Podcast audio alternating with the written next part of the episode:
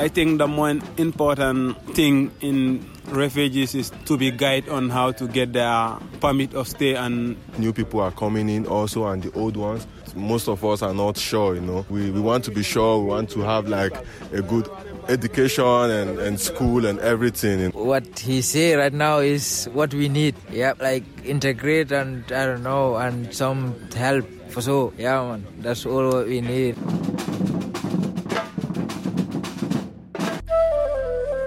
hello salam bonjour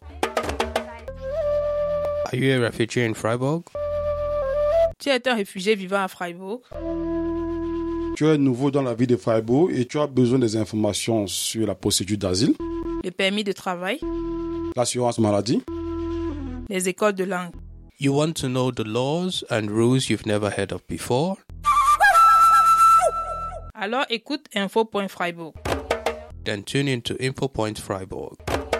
InfoPoint Freiburg is a podcast for refugees by refugees in Freiburg and in Germany.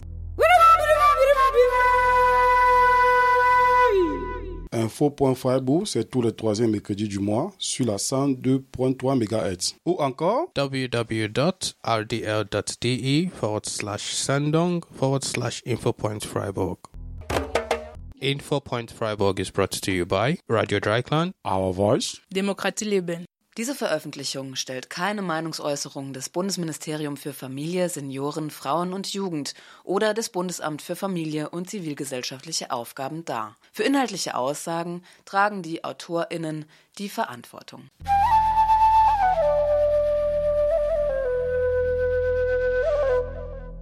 Hello, Joseph. Thank you again for coming on the podcast Info Point Freiburg to share the second part of your situation. Thank you very much for having me uh, once again and giving me the opportunity to share my experience. So, we are still on the Dublin system topic. And last time you said that you received a letter from the German authority before the police visited you. Yes, I would say my experience uh, under this system has left me rather disappointed. I had an appointment at the BAMF on the 16th of May, thereabout, after which I was given my letter of deportation. Now, upon receiving this letter of deportation, which was signed for the 3rd of April, as I said on the last episode, and it was the, the letter, by the way, was delivered on the 12th of mm, June. Mm-hmm. I went to the BAMF to appeal the decision, but mm-hmm. they said uh, they kept on saying that they couldn't do anything as hmm. it was under the Dublin regulations that hmm. I would have to be repatriated to France. Hmm, so uh, eventually, I got the letter of deportation, mm-hmm. and the police came to uh, the police came to my place to my mm-hmm. apartment. I think around the eighth of July, mm-hmm. uh, precisely at 4 a.m. Fortunately, I wasn't home at the time, and typically I stay in my room all day. But uh, that particular day, a friend of mine had been like, "Oh, you good old lad, you're always uh, at your place. I should, uh, you know, come and hang out with him. We should go on a walk." And uh, yeah, so we went on a walk. We had a bit of fun that evening, and it was a bit late. And I was like, "What's the point of going home? I should just uh, stay at his place." You know, and uh, so we stayed at an hotel overnight. By the way, around six a.m. in the morning, I received a message from the inhabitants of the camp that the police had been around looking for me. They came with a photo of me mm-hmm. and they asked everyone, they searched everyone's mm. room for me, especially the Cameroonians in the building. Since I left my room on Monday, mm. I don't know what my room looks like because I haven't been back there after I got that message. Have you been notified of how long the Dublin sanction lasts on your presence in Germany? Yes, in fact, the Dublin document, which we talked about, states that aside from the six months of notice, which is from the 3rd of April to the 3rd of October, the period can be extended for another six months.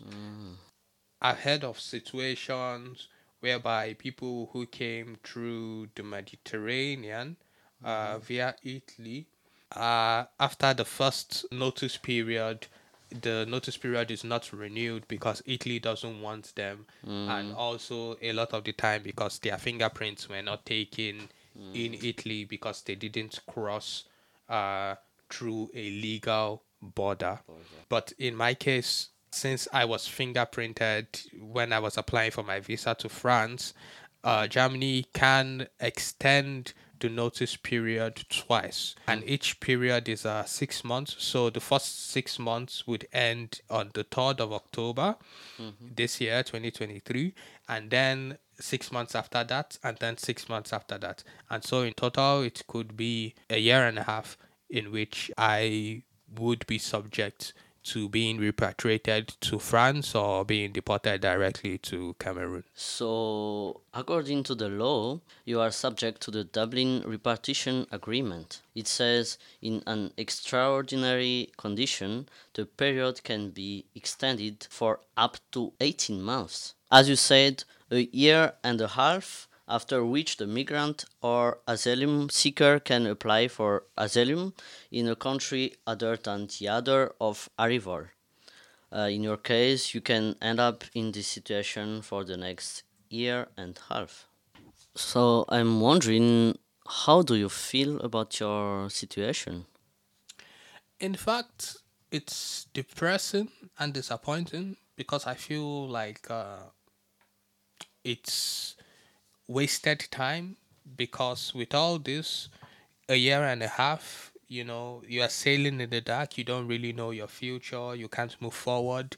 And if you're not mentally strong, you can easily crack, uh, which is what happens to a lot of people, really, uh, in this situation.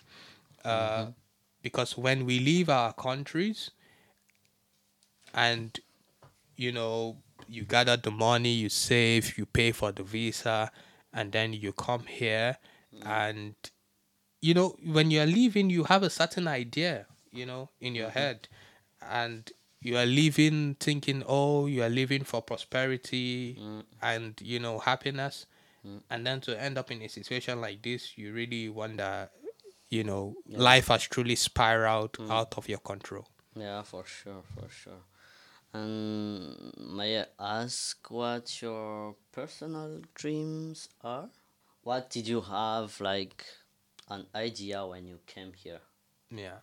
I think what my dream used to be has now gradually turned into a nightmare because really when I was setting out of uh, Cameroon in my head I had an image that within a certain amount of time I would have found my place you know under the sun and uh, it feels like all this time it's just going to waste and I am just not I'm just not in control of anything. I mean look at me here hiding from the police on the streets.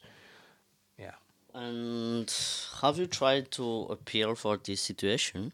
Yes, at first I appealed to the social workers who supported me, but well, there's only so much they can do. They cannot go against the government. And could you tell me what's your plan for the next year and a half?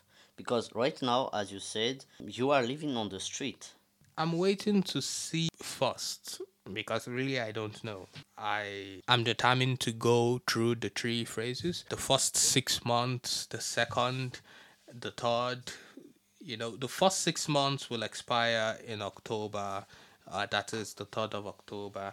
I'm waiting to see if they would give me another notice period, and then based on that, I would see, you know, what I would decide or what's possible. I often hear a story that happened to a lot of refugees who aren't warned about this situation. Today, for our listeners who are planning to come, what can you advise them? Well, I would say for people who are still in their country, in Africa, Asia, the Middle East, before you commit to the immigration procedure. Find out what you can.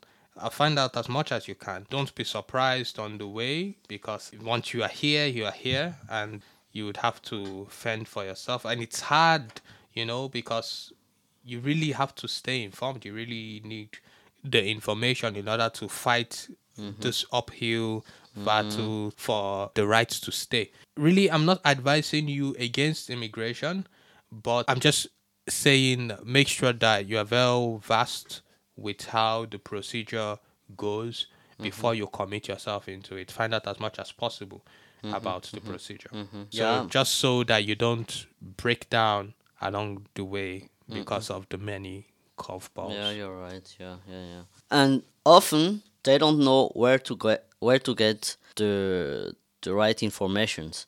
Um, so you are used to, to live here in Freiburg and now in Pforzheim and in Calw. Uh, do you have some recommendation where the places to, to go when they want to come to Baden-Württemberg? I mean, the place to go to get some support and advice for the asylum uh, application. I would say really just make sure that you are armed uh, with information about the entire process. Uh, really, uh, Google. I get a lot of my information from Google, and then when if you happen to be in Germany already, there are organizations such as Saga or like Coca at the Contact Cafe that used to be in Freiburg at Adlerstrasse 12, or uh, organizations such as uh, the radio, uh, Radio Dreyeckland, the redaction, the Our Voice redaction, uh, which is uh, an entire program dedicated to information for refugees, uh, because they are the ones who are really vast about the procedure of uh, asylum and they help people throughout the entire uh, process as just as they have helped me. Mm-hmm, that's great.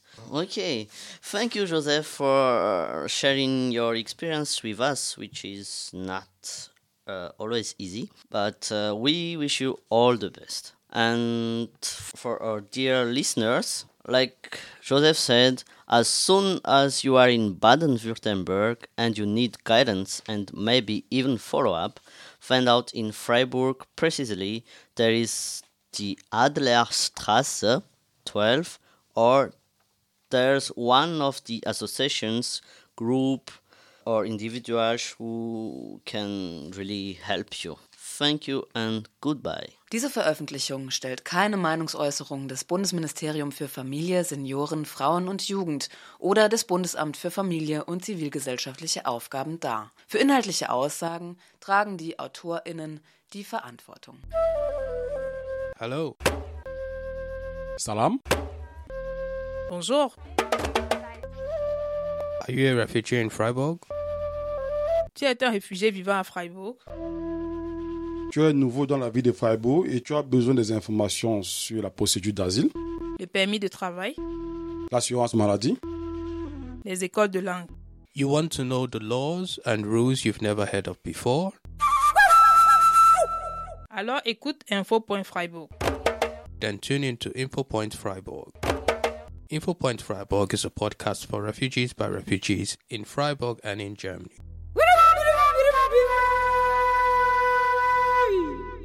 Info.Freiburg, c'est tous les troisièmes mercredis du mois sur la 102.3 MHz. Ou encore, www.rdl.de forward slash sendung forward slash InfoPoint Freiburg. InfoPoint Freiburg is brought to you by Radio Dreikland Our Voice, Démocratie Leben.